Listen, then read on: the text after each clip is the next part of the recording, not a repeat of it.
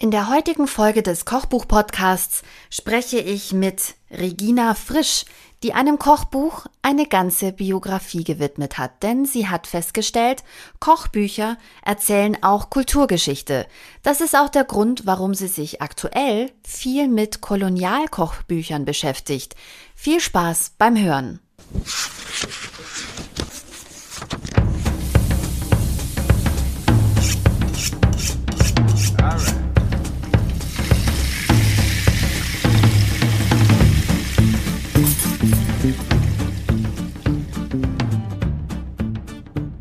Regina Frisch ist heute im Kochbuch-Podcast, die ein ganz, ganz besonderes Buch geschrieben hat, wie ich finde, und zwar kein Kochbuch, sondern sie hat einem ganz besonderen Kochbuch eine Biografie gewidmet. Die Biografie eines Kochbuchs, das bayerische Kochbuch erzählt Kulturgeschichte.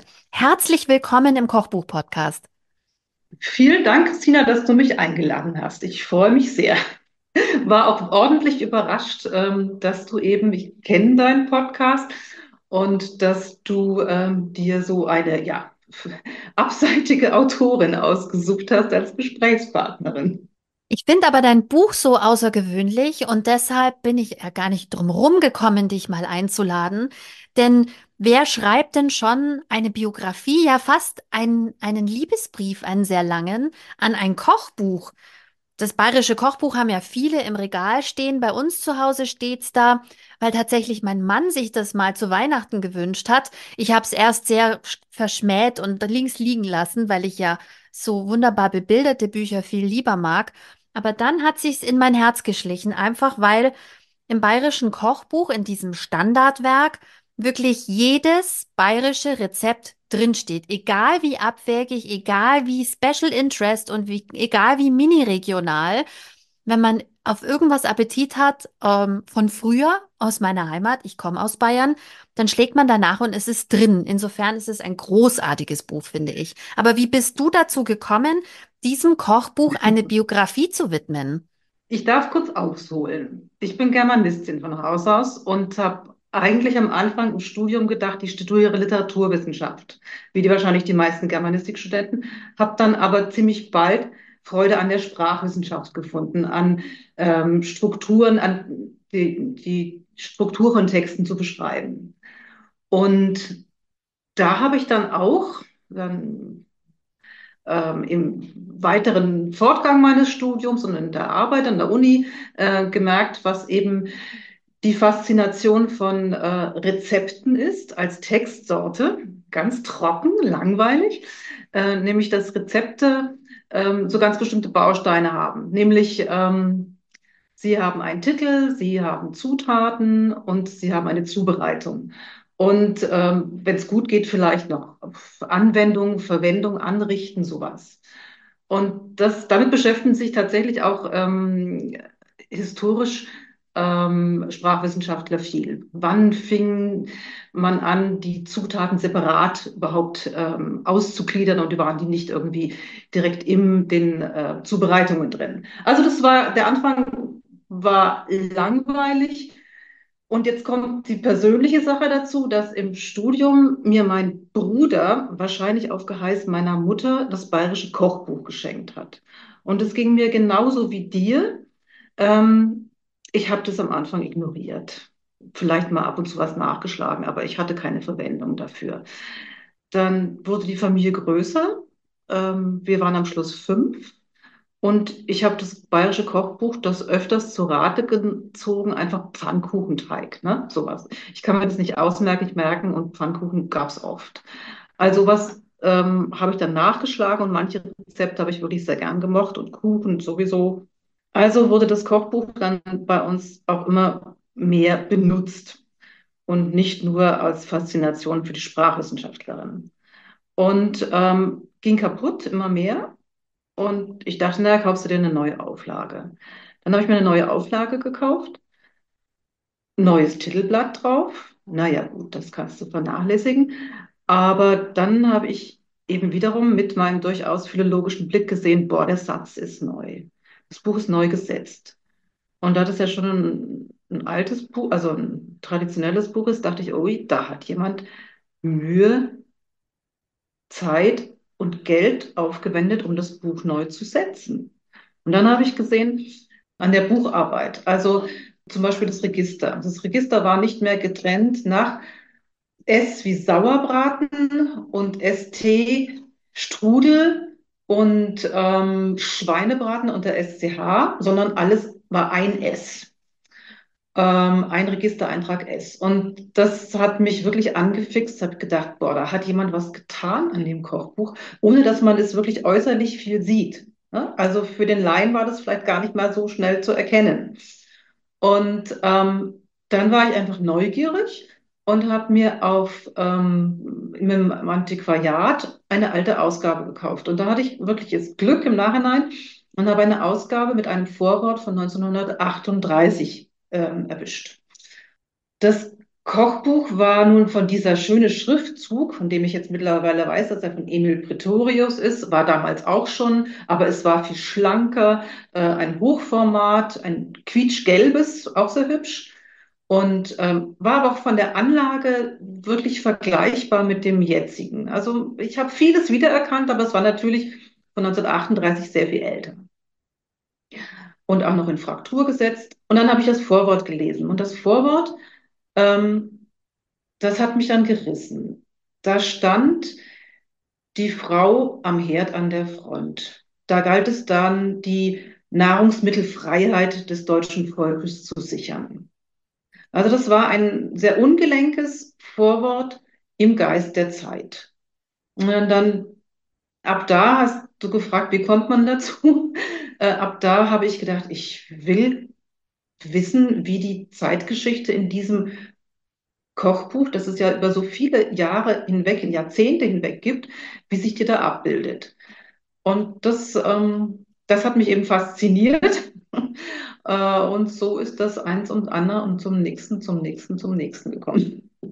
Und dann hast du angefangen, bayerische Kochbücher erstmal zu sammeln und zu vergleichen, oder wie muss man sich das vorstellen? Ja, genau.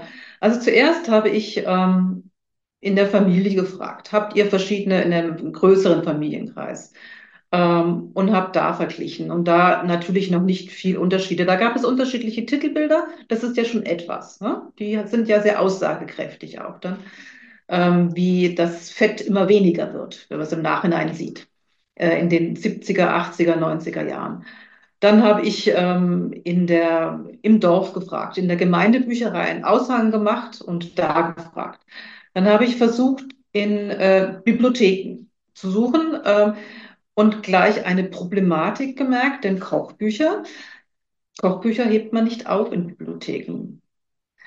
Das war total interessant. Ähm, in der Stadtbibliothek gibt es natürlich immer die aktuelle Auflage des Bayerischen Kochbuchs, aber die letzte, die gibt man dann ins moderne Antiquariat und verramscht sie.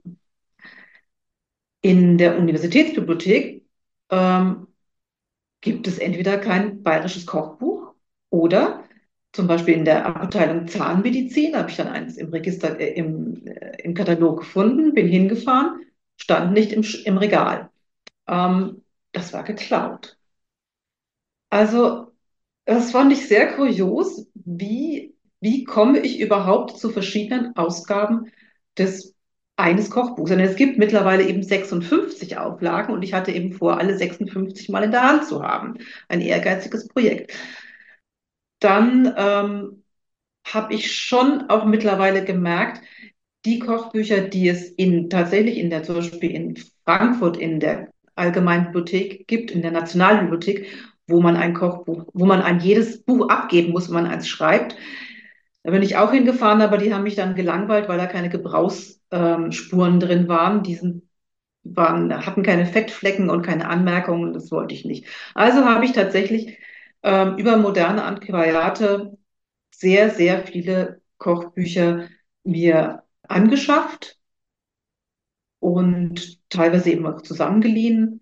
Da wirklich ein Jahr mindestens mit verbracht, einfach nur Kochbücher anzuhäufen, bayerisches Kochbuch hier anzuhäufen. Und das Kuriose war dann noch, dass ich nie ein Kochbuch fand, das mit einer Auflage unterhalb von 15 Ich fand die 15. Auflage, die 16., die 17., die 20., die 21., die 38. und so weiter und so fort, aber nie eine, die kleiner war als 15. Dann habe ich tatsächlich ähm, durch ein großes Glück einmal in die Suchmaske eingegeben, nicht bayerisches Kochbuch, sondern nur Kochbuch und Frauenschule. Denn die Frauenschule in Miesbach war die Herausgeberin des, der 15. Auflage. Dann kam ich plötzlich an den Vorläufer quasi des bayerischen Kochbuchs, was nämlich ein Kochbuch war, das vor dem Ersten Weltkrieg entstanden ist in Oberbayern. Das ist jetzt eine lange Geschichte und ich weiß gar nicht, ob das deine, deine Zuhörer und Zuhörerinnen nicht langweilt. Ich glaube nicht, denn was, was uns ja alle vereint, ist diese große Liebe zu Kochbüchern. Und ich glaube, wenn man auf sowas stößt, also wenn man von der Linguistik kommt und dann ähm, mit so einem Riecher auf so ein Thema stößt, dann, äh, dann, dann, dann weckt es doch den Jagdinstinkt. Also dann, dann merkt man doch, ich bin hier die einzige und erste Ja, offensichtlich, die sich hierfür interessiert. Nicht mal in einem Institut für Ernährungswissenschaften stehen diese Bücher. Das ist ja unglaublich. Und dann noch dieser Clou, dass das Buch früher anders hieß. Das, das muss doch ähm, ein wahnsinnig gutes Gefühl gewesen sein, oder? ja, also mir hat es ähm, sehr viel Freude gemacht und sehr viel, also wie du sagst, Jagdinstinkt hatte ich tatsächlich, äh, dem nachzugehen. Gerade diese ersten Auflagen haben mir dann auch ein, äh, eine Welt eröffnet, die ich nicht erwartet hatte. Denn du sagst es ja und mir ging es genauso. Äh, wenn man heute das Buch in die Hand nimmt, dann denkt man, ja, das ist ein Nachschlagewerk für bayerische Küche oder für Küche des 20. Jahrhunderts, ein Standardwerk. Aber so besonders inspirierend für uns heute ist es vielleicht nicht mehr. Es wirkt ein bisschen altbacken. Und der Anfang ist ähm, tatsächlich wirklich eigentlich das Gegenteil. Der Anfang ist Emanzipation. Und da war ich dann ganz überrascht, als ich auf diese Geschichte stieß. Zu Beginn 1902 ähm, hat eine Frau namens Ida von Kortzfleisch in München einen Vortrag vor, sie selber war eben von äh, Landadel und vor gut betuchtem bürgerlichem Publikum einen Vortrag gehalten und sie hat geworben für die Idee, äh, wirtschaftliche Frauenschulen zu gründen. Das klingt jetzt auch ein bisschen altbacken, aber es war damals wirklich was ganz ähm, Innovatives. Äh, ab den letzten ähm, in der zweiten Hälfte des äh, 19. Jahrhunderts nahm die Emanzipation, wie wir wissen, äh, tüchtig Fahrt auf. Die Suffragetten in England, äh, das Frauenwahlrecht lag in der Luft und die Arbeiterbewegung hatte ihre Frauen. Und tatsächlich hatte eben auch das gute, betuchte Bürgertum, der Landadel, waren auch da die Frauen, die sich in einem Korsett fühlten, in dem Korsett, dass sie eben nicht arbeiten durften. Sie mussten quasi warten, bis sie vom Vater weg in die Hände des Ehemanns übergeben werden. Dass sie keine Berufsausbildung machen durften. Das war unschicklich und das gab es auch nicht. Und diese Ida von Kortzfleisch muss eine sehr wissbegierige äh, junge Frau gewesen sein und die eben auch gerne gelernt hätte. Und die dachte sich, warum nicht eine Berufsausbildung ins Leben rufen für die Frauen meiner ähm, meiner Welt, meiner Schicht. Also für die Gutbürgerlichen, äh, für die adligen Frauen und denen aber auch in ihrem Berufs-, äh, in ihrem Sichtfeld, wo sie leben, nämlich in der Hauswirtschaft, äh, ihnen anbieten, dort äh, nicht nur kochen zu lernen oder eine Köchin zu beaufsichtigen, sondern das weiterzugeben als Unterrichtsfach. Also selber als Hauswirtschaftslehrerin zu werden. Das gab es vorher nicht in dem Sinne. Und sie warb also dafür, eine Schule ins Leben zu rufen in Bayern. In, äh, in anderen Gegenden äh, gab es schon drei. Das ist der Reifensteiner Verband, dem sie, dem sie angehörte. Und sie wollte haben, dass es in Bayern auch sowas gibt. Und ähm, sie hat diesen Vortrag gehalten und innerhalb von wenigen Tagen hat sich ein Verein in München gegründet, der Bayerische Verein für wirtschaftliche Frauenschulen auf dem Lande, so hieß er, und der hat diese Schule gegründet. Und die hatten dann am Anfang auch gleich sieben Schülerinnen, die dort ins Internat einzogen, nicht nur lernten zu kochen, sondern auch eben lernten, das Kochen zu lehren und Hauswirtschaft zu lehren. Ich finde vor allem ganz interessant, es ist so ein bisschen durch die Hintertür ein Thema zu besetzen für diese Frauen mit mittlerer Bildung, was so ein bisschen unauffällig und harmlos daherkommt. Und ähm, so mit Hauswirtschaft und so, es klingt ein bisschen so, als wäre das so eine Zwischenstufe vielleicht. Naja, das kann ja nicht schaden, bis das Mädchen dann verheiratet ist. Aber ich finde, da greifen total die Geschichten, die du dazwischen geschrieben hast, wo du versuchst, so ein bisschen zu rekonstruieren, wie das vielleicht war mit den, mit den jungen Frauen, die vielleicht eben sich auch überlegt haben, oh Gott, dann werde ich ja verheiratet, die suchen jemanden für mich aus, ich möchte das gar nicht, aber wenn ich hier mir noch ein Stück Bildung schnappe, dann habe ich vielleicht so eine kleine Tür, so eine Exit Strategy, würde man heute sagen. Wenn da jetzt kein passender kommt, kann ich immer noch auf eigenen Füßen vielleicht sogar stehen und mich tatsächlich im wahrsten Sinne emanzipieren. Aber auf so eine ganz, ja, so eine ganz äh, hintertürige Art und Weise, weil es ja eben so ein sehr weiblich konnotiertes Thema war und trotzdem ja die Bildung an sich schon Revolution war. Ja, ja, genau, genau. Und das Interessante dann äh, an diesem Verein war, dass er auch ähm, unterschiedliche Schichten bedient hat. Also das, was ich jetzt eben schilderte, war ja eben die gut betuchten, die äh, gutbürgerlichen jungen Frauen, die dort gingen. Aber gleichzeitig hat der Bayerische Verein auch Wanderkochkurse eingerichtet. Wanderkochkurse, da muss man sich vorstellen, die kamen sechs Wochen auf die Dörfer, eine Lehrerin mit ähm, Töpfen und teilweise auch Herd dabei und brachte den jungen Frauen auf dem Land Kochen bei und die erste Hygieneregeln und so weiter. Das ähm, war durchaus innovativ ähm, damals. Auch in die Fabriken gab es, in den Fabriken wurden Abendkurse angeboten. Und das Interessante ist, ähm, dass in dieser Schule, in, die dann mittlerweile in Miesbach war, ähm, dort quasi die Rezepte aufgeschrieben wurden für diese Wanderkochkurse. Und ähm, das äh, hat so den ersten Twist, dieses, äh, dieses Kochbuch, dass es ein sehr pädagogisches Kochbuch war von Anfang an. Zum Beispiel findest du ja von Anfang an Rezepte drin, die man nicht unbedingt in einem äh, Landkochbuch für, für Landfrauen finden würde, wie Mailänder Reis, auffälliges Gebäck zum Teil, äh, Zedernbrot. Da hat man gemerkt, dass hier verschiedene Gesellschaftsschichten zusammen an einer Arbeit, an einem Kochbuch arbeiten. Und das ist, glaube ich, auch ein bisschen ein Geheimnis gewesen, warum das Kochbuch, dieses kleine Kochbuch, das dann entstanden ist, ähm, so erfolgreich war. Und immerhin, bis es das bayerische Kochbuch 1933 wurde, 14 Auflagen erfahren hat. Von 1910 bis 1933. Das heißt, den Suffragetten in München ist eigentlich ein doppelter Befreiungsschlag gelungen, weil ich ähm, habe das in meiner näheren Familiengeschichte auch so erforscht. Die Kulinarik scheint uns da auch zu verfolgen in meiner Familie, dass ähm, tatsächlich dieses ähm, was können, was lernen, wohin geschickt werden, das Glück haben, wohin geschickt zu werden, vielleicht in ein Hotel in Augsburg hieß es, also meine, meine Oma, die durfte in ein Hotel in Augsburg, meine Uroma, die war in Anstellung, die, ähm, die Mutter meiner Tante, die durfte zum, ins Schloss und da lernen. Und das war ein großes Glück für die Frauen, weil das auch Selbstständigkeit bedeutete. Und wenn alles schief geht, sozusagen, konnte man immer noch mit dieser Kenntnis in Stellung gehen. Ja, ja, ja.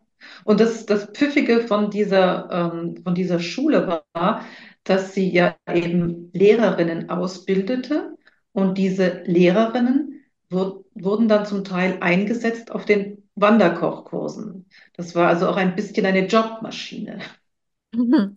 Großartig. Aber auch das Kochbuch an sich war ja revolutionär. Du hast schon geschrieben, da waren Rezepte drin, die nicht äh, gewöhnlich in der Landbevölkerung so bekannt waren. Da ging es auch um Gemüse. Das fand ich super spannend. Das Kapitel über Gemüse, wo bestimmte Gemüsesorten schon weit vor ihrer Zeit erwähnt werden. Ich muss da gerade an so ein Interview mit El Hotzo, mit diesem lustigen Satiriker denken, der mal meinte, wer war nicht dabei damals beim Launch von Rucola zum Beispiel, ja? Also es gibt, jeder hat so eine Idee, wann man bestimmtes Gemüse zum ersten Mal gegessen hat oder bestimmte Obstsorten, die exotisch sind, bevor die irgendwie gang und gäbe wurden. Aber auch da war das Kochbuch total wegweisend. Und auch was die Sprache angeht. Also ich fand schon auch den Rundumschlag, dir kommt es vielleicht fad vor. Ich fand es spannend, ähm, auch das Kapitel über Küchensprache. Aber lass uns mal einsteigen. Ähm, revolutionäre Frauen, vor allem eine Frau hat es ja sehr stark geprägt. War das so eine revolutionäre Frau, Frau Maria Hoffmann? War die so revolutionär, wie man sie sich jetzt vorstellen mag? Das glaube ich nicht. Ich glaube, sie war zielstrebig. Also Maria Hofmann, die ab 1933 das Kochbuch geprägt hat und dann eben auch die Autorin war bis ähm, 98, bis zu ihrem Tod, die war eine, eine Schülerin, eine Seminaristin, wie es hieß, in dieser Miesbacher Schule, war ledig und ähm, sie hatte etliche Geschwister und drei Schwestern und alle drei Schwestern ähm, hatten einen eigenen Beruf.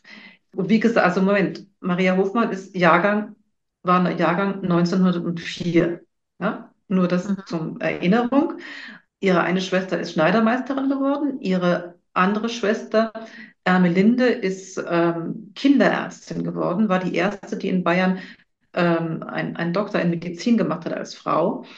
Das war ein sehr konservativer Haushalt. Aber offensichtlich wurde den allen Töchtern auch vermittelt, ihr sollt auf eigenen Füßen stehen können. Und äh, Maria hat eben ähm, Hauswirtschaft ähm, sich auserkoren und da eben ist Seminaristin geworden, hat aber wohl ziemlich bald gemerkt, ja, unterrichten ist eins, das mache ich auch, aber dann war sie äh, Sekretärin in dem, in dem Verein und hat sehr schnell gemerkt, wie sie quasi Karriere macht hat dann äh, eine glückliche Hand gehabt in den 30er Jahren. Die, der, die Schule war immer noch, wurde immer noch von dem Bayerischen Verein geleitet. Das ging aber bei den Nazis nicht, denn ähm, ein Verein durfte keine Schule haben. Also wurde der, wurde die Schule, die erfolgreiche Schule mittlerweile vom Kultusministerium, vom Bayerischen übernommen. Und der Verein wurde aufgelöst. Also war dieses Kochbuch quasi frei. Niemand hat sich um das Kochbuch gekümmert, aber es war mittlerweile sehr erfolgreich. Da hat Maria Hofmann quasi es äh, übernommen in Eigenregie und das weitergemacht. Sie hatte natürlich diesen ganzen Schulapparat hinter sich und das Kochbuch war schon seit vielen, vielen Ausgaben eben äh, ein Schulkochbuch geworden. Also war es auch eine sichere Bank. Sie hat ihre Abnehmerinnen. Ja? Und dann fand ich sehr klug an ihr, dass sie aus dem ähm, Kochbuch, das immer noch so unscheinbar diesen Namen hat, trug, ein bayerisches Kochbuch gemacht hat. Sie setzte den Namen, den, das Adjektiv davor und dadurch war es, äh, war es gelabelt. Ja? Das ist das bayerische Kochbuch. Gleichzeitig aber kam sie zwar aus einem konservativen, aber doch sehr mit einem Haushalt mit einem großen Horizont, hat sie neue Rezepte aufgenommen, wie ähm, das Spaghetti-Feingericht, ähm, italienische Salat, also Gerichte, die eigentlich nicht jetzt typisch bayerisch waren, sondern die zeigten, sie hat einen größeren Horizont. Aber draußen stand ja drauf, bayerisches Kochbuch, also war quasi das Label versehen und sie konnte sich innen im Kochbuch erlauben, was sie wollte. Natürlich hat sie auch weiterhin die ganzen traditionellen äh, Rezepte äh, gepflegt und auch erweitert, aber hatte da nie Berührungsängste mit anderen, ähm, mit anderen Essschulen oder anderen äh, ähm, Gerichten. Deswegen, du sagtest eingangs, es ist ein typisch bayerisches Kochbuch. Ich finde, es hat schon sehr viel von einem Standardkochbuch, nicht nur bayerisch. Das stimmt. Auf jeden Fall muss das Buch tatsächlich zu einem Lebens, zu einer Lebensaufgabe geworden sein. Denn wenn man dein Buch, die Biografie über dieses Kochbuch liest, dann wird einem klar, wie oft es angefasst wurde. Das war ja bei dir auch die Initialzündung, wie oft dieses Buch angefasst wurde, optimiert wurde, ergänzt wurde. Rezepte wurden gestrichen, Rezepte wurden hinzugefügt, ähm, Küchengeräte wurden mit berücksichtigt, Innovation, manche Küchengeräte sind rausgeflogen. Und da habe ich direkt eine Frage. Was ist eine Kochkiste? Ja, oh, eine gute Frage. Ähm, eine Kochkiste. Das ist ein isolierter Kasten. Du ähm, nimmst ein, eine große Holzkiste, versiehst sie mit Isoliermaterial. Das kann, im Kochbuch wird, glaube ich, auch angeboten, dass man Asbest nimmt. Da hatte man keine Sorge. Äh, aber du kannst auch ähm, Styropor nehmen, Holzwolle, was auch immer, alte Lumpen. In diese isolierte Kiste setzt man angekochte Waren auf den, die man am Herd angekocht hat, rein und da garen sie weiter. Ähm, ich glaube, das ist in letzter Zeit wieder ziemlich in Mode, also wirklich ins Gespräch wieder gekommen. Eine Kochkiste äh, ist also eine Möglichkeit, die Wärme zu bewahren und das langsam zu garen. Ich habe das auch schon ausprobiert, es funktioniert sehr gut bei, bei Stärke, bei Bohnen hervorragend, ähm, auch bei Fleisch. In, du fragst es, weil sie in dem bayerischen Kochbuch auch vorkommt, aber dann auch in Kriegskochbüchern, die ich auch ähm, äh, beschrieben habe, ist sie auch großes Thema. Die Kochkiste ist äh, Ende des 19. Jahrhunderts angeblich aus Norwegen gekommen. Deswegen hieß sie auch Norwegian. Äh, weiß ich gar nicht genau. Norwegische Kochkiste. Sie galt am Anfang vor allem als äh, Zeitersparnis. Äh, und das war sowas wie heutzutage die Mikrowelle. Ne? Das Essen ist fertig und du wärmst es einfach nur auf. Aber da hältst du es eben warm oder garst du es in der Kochkiste. Im Ersten Weltkrieg hat sie dann einen ganz neuen Twist bekommen und einen sehr großen ähm, Zuspruch erhalten, wurde propagiert, weil sie ähm, Energie sparte. Und im bayerischen Kochbuch ist sie tatsächlich bis in die späten 60er Jahre, sind manche Re äh, Rezepte mit einem Sternchen versehen. Das heißt, man kann sie ähm, in der Kochkiste zubereiten. Sie eignen sich dazu. Viele Eintöpfe, also was. Du hast es gerade schon erwähnt. Du bist, bist du vom bayerischen Kochbuch dann weitergekommen zu Kriegskochbüchern und auch zu Kolonialkochbüchern? War das deine, dein Startschuss? Ja, sicher. Also das bayerische Kochbuch war, diese Beschäftigung damit ähm, war mein Startschuss, mich überhaupt mit historischen Kochbüchern auseinanderzusetzen.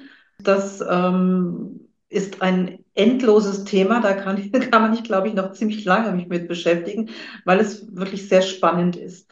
Gerade ähm, die Kriegskochbücher haben mich auch sehr beschäftigt. Ähm, gerade zur 100., zum 100. Ähm, Jahrestag des Ersten Weltkriegs. 2024 jährt sich jetzt der Beginn zum 110. Mal. Da waren die Kochbücher eben, ähm, die lehrten die Frauen, sparsam zu sein, nichts wegzudürfen, so von äh, Leave to Ruse und Nose to Tail. Das ähm, war die Devise damals schon. Man warf den ähm, Blumenstohlstrunk plötzlich nicht mehr weg, sondern verwendete ihn im Gemüse. Oder man riet den Frauen, Brennnesseln zu sammeln oder Löwenzahn, um daraus Gemüse zuzubereiten. Aber gleichzeitig war die Kochbücher ein Propagandainstrument. Und das hat mich ähm, ja von Anfang an äh, interessiert, die, die Politik im Kochbuch auch zu finden. Oder ich habe mich war überrascht, wie, wie stark sie überall zu finden ist. Das war eben diese Kriegskochbücher im Ersten Weltkrieg. Da wurden die Frauen in den Vorworten wirklich unter Druck gesetzt. Da hieß es, der Mann, die Männer liegen in den, in den Schützengräben und geben ihr Blut und wir müssen ihre Heimat erhalten und an den Frauen darf der Krieg nicht scheitern. Das waren teilweise wirklich sehr, sehr propagandistische, sehr brutale Formulierungen, die mich auch haben äh, gruseln lassen. Aber das war wirklich die Zeit damals, 1914 bis 1915, 16, als diese Kochbücher ähm, erschienen sind, diese Kochbücher als Propagandainstrument in der Heimat einsetzten. Ähm, das habe ich ja auch schon am bayerischen Kochbuch an den ersten Auflagen gesehen. wie dort instrumentalisiert wurde. Ich habe einen Registervergleich gemacht und plötzlich gesehen, dass 1916 äh, habe ich im Register kein Kartoffelpüree mehr gefunden, kein äh, Orangensoufflé, keine äh, Rinderrouladen. Und ich dachte, was ist denn da los? Und habe in den Kochbüchern, dem Kochbuch geblättert und gesucht und habe aber dann die Rezepte alle schon gefunden. Aber die Rinderrouladen hießen halt plötzlich Rinderrollen. Oder das äh, Orangensoufflé hieß plötzlich Orangen, ähm, aufgezogene Orangenspeise. Mhm. Oder das Kartoffelpüree hieß plötzlich äh, Kartoffelbrei.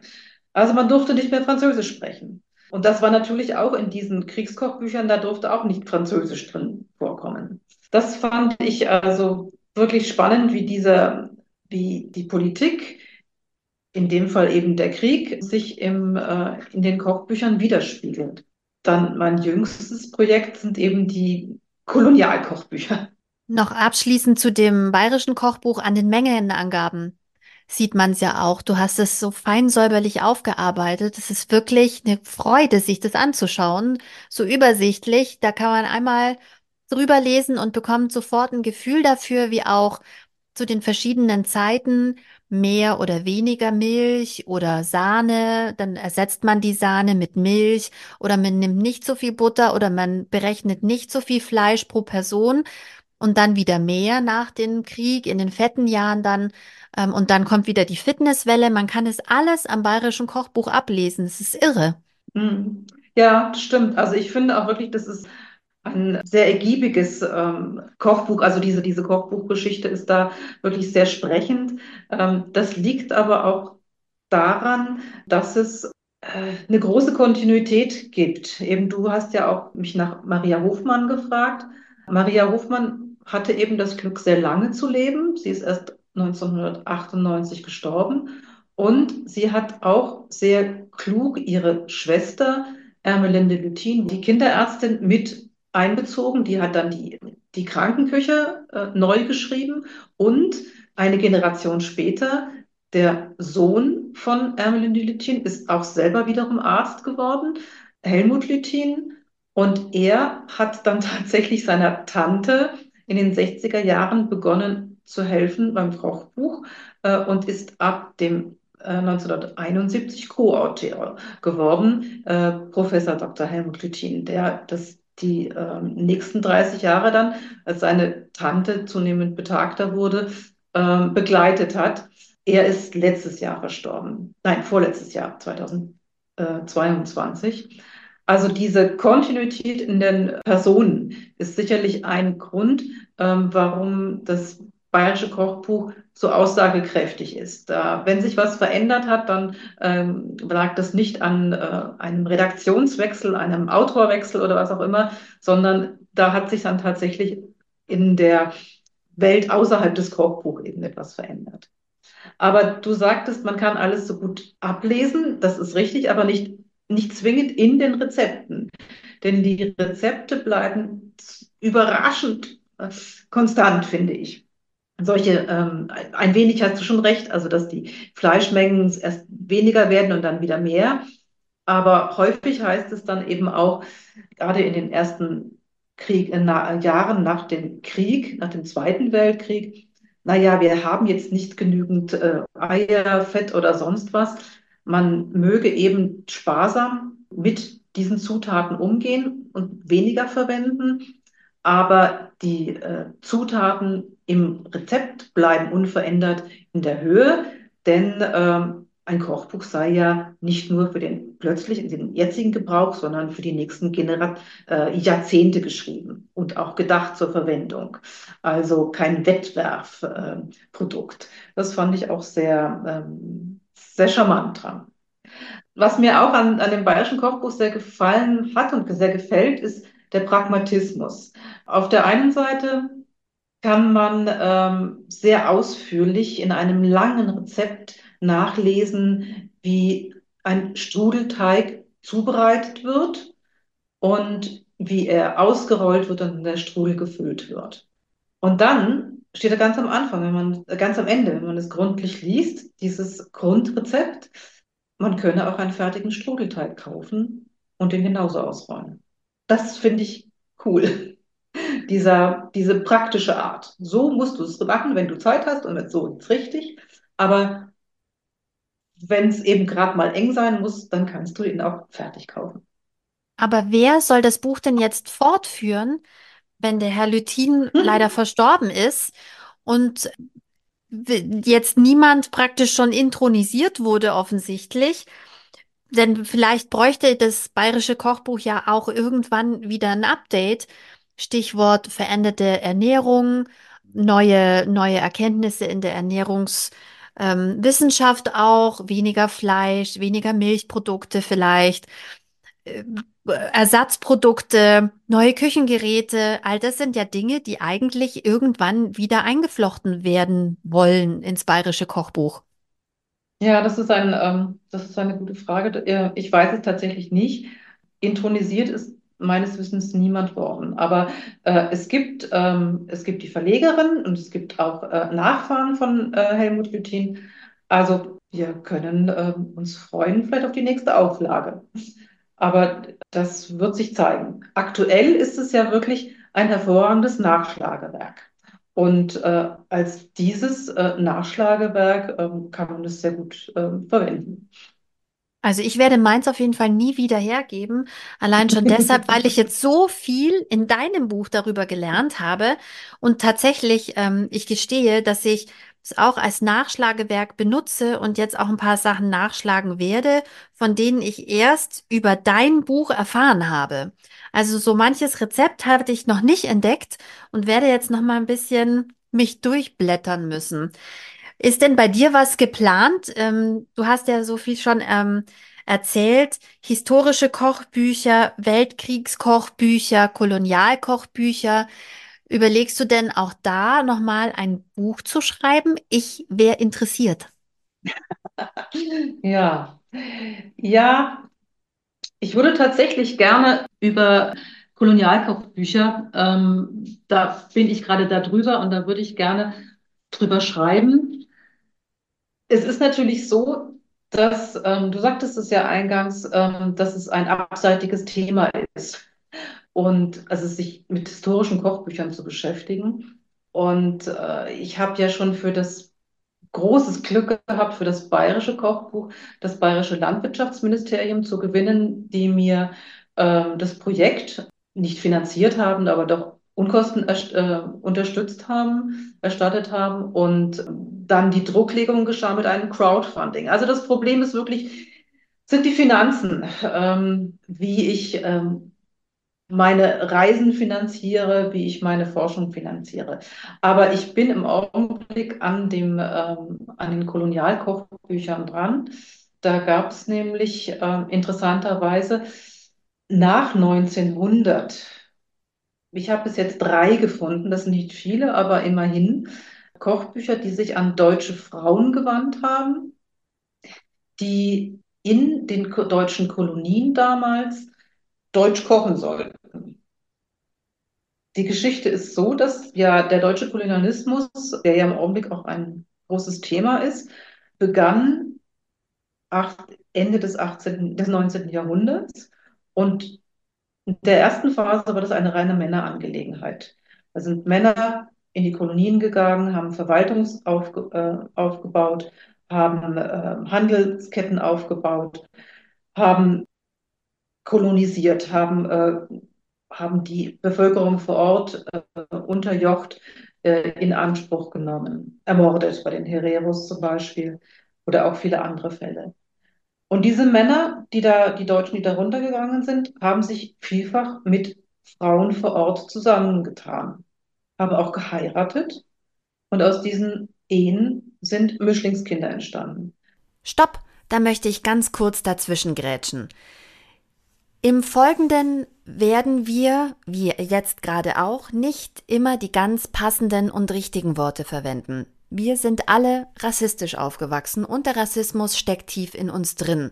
Wichtig ist, dass er für uns alle vor allem bewusst ist.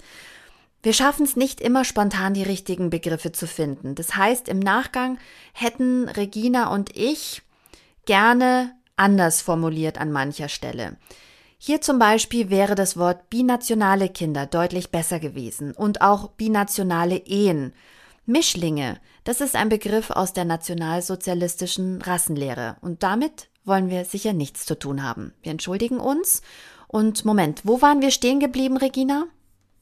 Das hat das Deutsche Reich dann so um 1900 angefangen zu, äh, zu registrieren.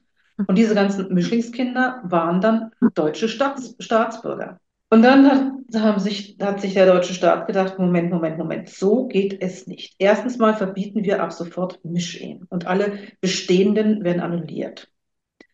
Dann sagte man, so, jetzt brauchen wir also Frauen, die wir in die Kolonien schicken. Weiße, großgeschrieben, weiße deutsche Frauen. Die müssen in die Kolonien sich mit den Kolonisten vor Ort zusammentun. Also wurde, begann man in Frauenvereinen auch, ähm, Frauen anzuwerben. Und dazu, in diesem Zug gab es eben auch diese, äh, entstanden auch diese Kolonialkochbücher, die dann eben ganz interessant sind, ähm, weil sie die Frauen sollten die deutsche, Kolonie, deutsche Kultur in die Kolonien tragen. Das heißt eben das deutsche Essen. Dann findet man eben Rezepte wie am Anfang, als ich sie aufschlug, war ich ganz befremdet. Da gibt es eben das Gulasch, da gibt es Sauerkraut, da gibt es die Rouladen. Du liest wie ein deutsches Kochbuch. Dann denkst du, wozu brauche ich das?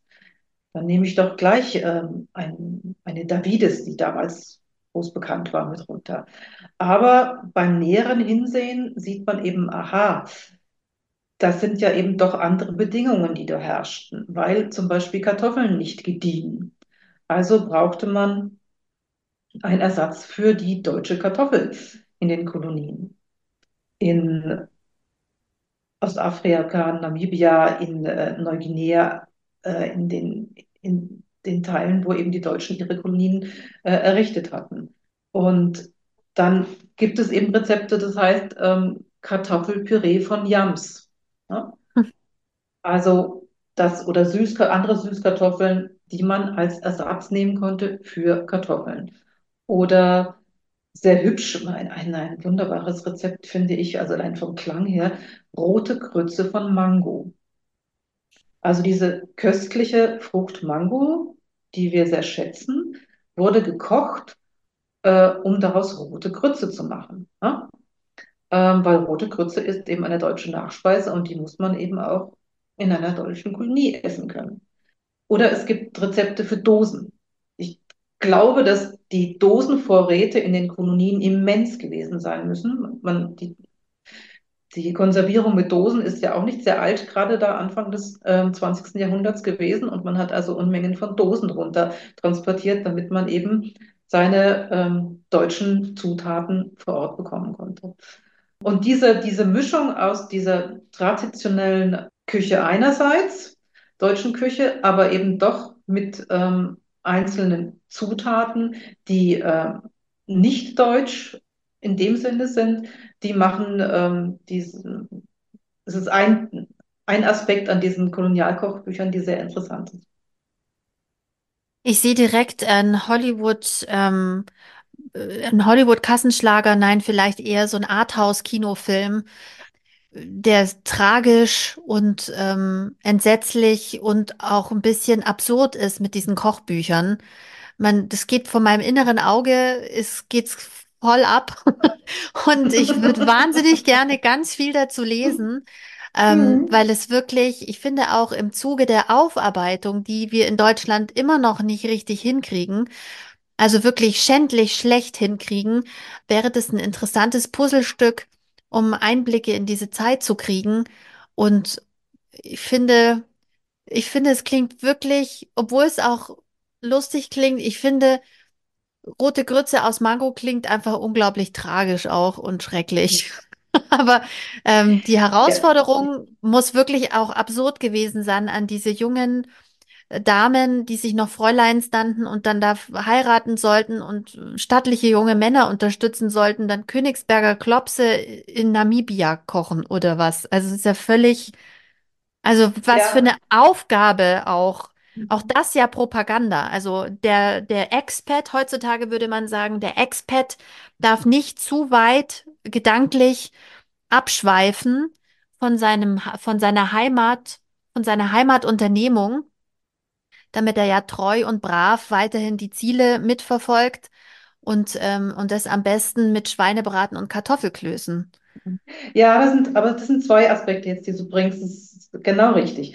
Zum einen, ähm, die Aufarbeitung des deutschen Kolonialismus geschieht im Augenblick ähm, sehr zum einen durch die Thematisierung des, der blutigen Seite äh, und der räuberischen. Ne? Also den, zum Beispiel eben dem Genozid an den Hereros oder dem, der Raubkunst.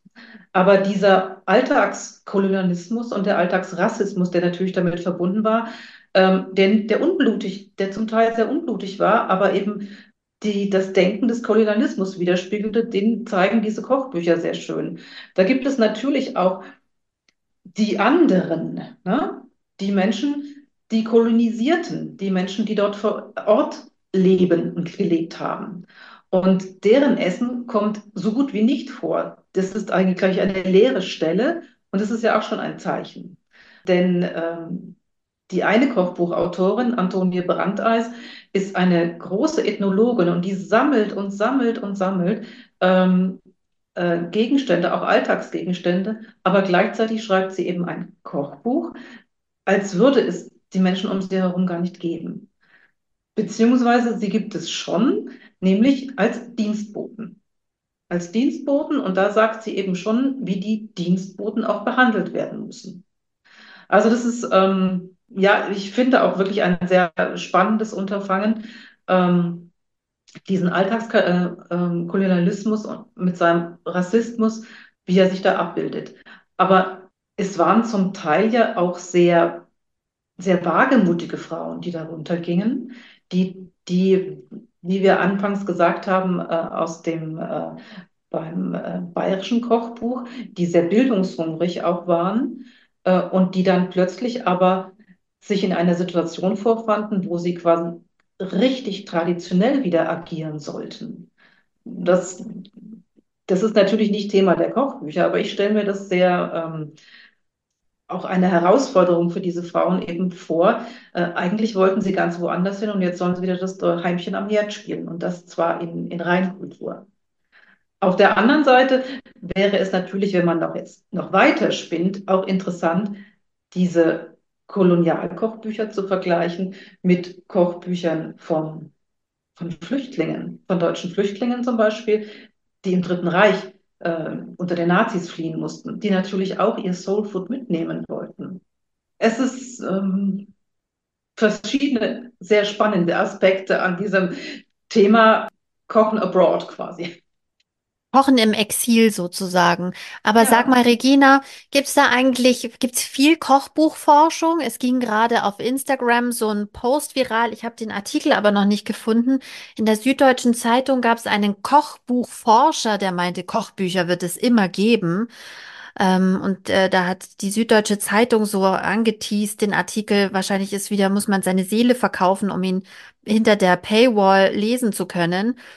Ähm, aber ähm, der heißt Thomas Gloning. Gibt sehr viele und ist Germanist. Ähm, gibt sehr viele KochbuchforscherInnen da draußen in der Welt, die sich wie du auch mit den historischen Aspekten, auch mit den ges geschichtlichen Aspekten, mit den feinen Zwischentönen der Entwicklung von von Küche, von Kulinarik beschäftigen. Ist es ein Thema in der Wissenschaft? Ähm, da muss ich leider wirklich ein bisschen passen. Äh, es ist sicherlich ein Thema. Ich schnapp, ich lese hier und da was davon, aber ich bin im Augenblick so in, äh, in den, selber in den Kochbüchern versunken, dass ich jetzt gar nicht auf dem neuesten Stand bin, was die Forschung anbelangt. Aber ich werde mich umtun. Das finde ich nämlich sehr spannend. Ähm, ich habe nämlich das Gefühl, dass es da gar nicht so viel gibt. Ich meine, das bayerische Kochbuch wäre ja auch ein Zeichen dafür, dass es gar nicht so oft zu lesen gab. Die älteren Ausgaben wurden nicht beachtet.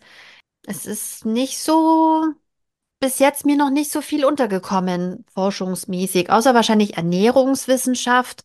Im Ja. Vorgespräch meintest du auch sowas wie höfische Küche. Ähm, da Mhm. gibt's ja auch zum Beispiel Kochbücher. Was wurde gegessen damals, als John F. Kennedy in Paris war oder sowas? Ja, sowas wird ja dokumentiert. Also was ein, ein, ein sehr ähm, lobenswertes, sehr, sehr, sehr schönes Unternehmen äh, auf dieser Richtung ist, das tut sich gerade in, äh, in Dresden auf, in der Sächsischen Landes- und Universitätsbibliothek. Also dort werden Kochbuchsammlungen wirklich von der Bibliothek mittlerweile aufgekauft. Eine Bibliothek ist natürlich ein Ort, wo man weiß, mit, wie mit, man mit Büchern umgeht. Die werden katalogisiert, ähm, sie werden ähm, mit Metadaten versehen. Das ist, ähm, das ist eine sehr erfreuliche Sache. Und da hat man natürlich dann Zugriff auf die, die Kochbücher. Denn es, Kochbuchsammlungen gibt es, ähm, gibt es eine ganze Reihe. Ja? In Dortmund gibt es ein wunderbares Kochbuchmuseum. Allerdings, das leider schon lange, also jetzt glaube ich, vor letztes Jahr wieder geöffnet wurde, aber lange Zeit wie, äh, wie ein Dornröschen geschlafen hat. Dann gibt es in, ähm, in Kulmbach ein Museum, ein Mönchshofmuseum und die haben eine, eine Kochbuchbibliothek, die Adalbert Raps Bibliothek. Aber leider einen, eine Da- Datenbank, die es auch nicht äh, online gibt und die, glaube ich, auch gepflegt werden will. Also es gibt halt doch einige Kochbuchsammlungen, aber sie zu erschließen ist viel Mühe und viel Arbeit und ich glaube, da passiert gerade in Dresden wirklich etwas sehr Erfreuliches, dass sich künftige äh, Kochbuchforscher dort tummeln können. Wirklich großartig. Also alle historisch interessierten HörerInnen dieses Podcasts, Dresden ist jetzt die Anlaufstelle. Und ansonsten warten wir auch gespannt, Regina, was bei dir als nächstes passiert. Ich hoffe, wir bleiben in Austausch, weil ich auch alles, was du auf Instagram immer postest und auch die Bücher, die du da dokumentierst, ich finde es hochspannend. Das freut mich. Dankeschön, Christina. Ich freue mich auch an deinem Podcast sehr.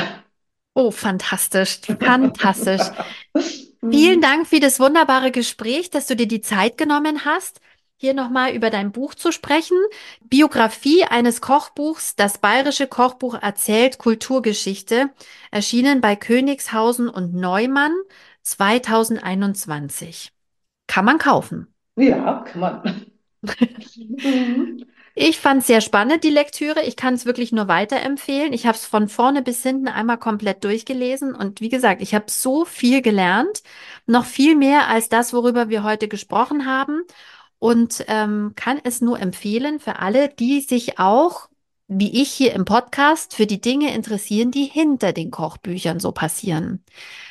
Bleib dran, Regina. Das, was du da machst, finde ich super spannend und ich hoffe, vielleicht sprechen wir bald mal wieder über ein weiteres Thema, mit dem du dich beschäftigst. Ich würde mich freuen. Ja, ich mich auch. Vielen Dank, Christina. Es war sehr schön, mit dir zu plaudern. Einen schönen Abend. Dir auch. Tschüss. Tschüss.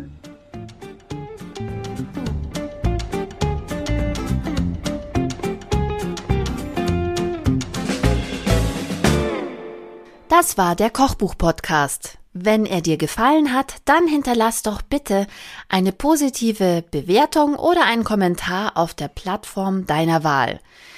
Der Kochbuch-Podcast ist eine Produktion von Studio CBH. Redaktion, Moderation und Produktion Christina Häusler. Vielen Dank fürs Zuhören.